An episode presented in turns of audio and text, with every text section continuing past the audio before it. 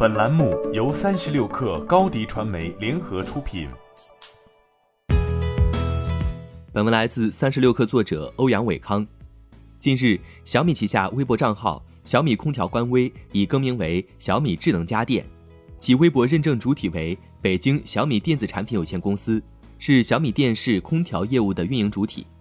除空调官微更名外，小米冰箱、小米智能洗衣机官方微博均于三月十八号完成审核，认证主体为小米科技有限责任公司。小米智能家电、小米冰箱、小米智能洗衣机官微的集体亮相，或许意味着小米接下来将重点发力大家电领域。二零二零年至今，小米已有多款名为小米柔风空调、小米互联网空调的产品通过三 C 认证，生产厂均为 TCL。这也是小米此前多款空调产品的生产厂。而在小米智能家电官微于三月十九号发布的一条微博评论区，小米智能家电官微在回复一名网友评论时透露，今年双十一之前，小米也会有新款冰箱。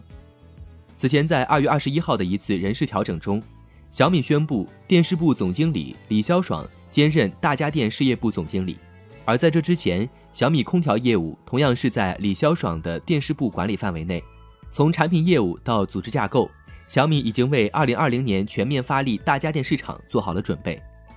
小米于二零一九年十月推出冰箱后，正式完成了对冰空洗及冰箱、空调、洗衣机三大白色家电品类的布局。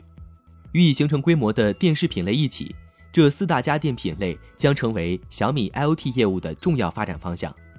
与小米较早进入的智能硬件、净水器、空气净化器、电饭煲。电水壶等细分市场相比，空调、洗衣机、冰箱均具备市场规模更大、客单价较高，在用户日常生活中使用频次较高的特点。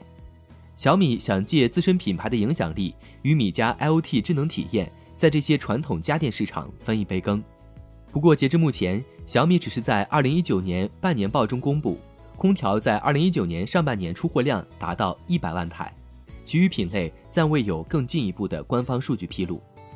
如能在这些大家电市场取得一定份额，将给小米 IoT 业务带来更大增量。这也是小米集团在营收多元化、分散增长风险、寻找增长动力过程中的必然选择。同时，小米也面临着品类分散、研发费用不够集中、多个品类已有市场份额稳定的龙头企业的挑战。如何最大程度利用小米集团分散在各个品类的资源，或许将成为小米能否在这些市场站稳脚跟的关键。欢迎添加小小客微信，xs 三六 kr，加入三十六氪粉丝群。高迪传媒为广大企业提供新媒体短视频代运营服务，商务合作请关注微信公众号高迪传媒。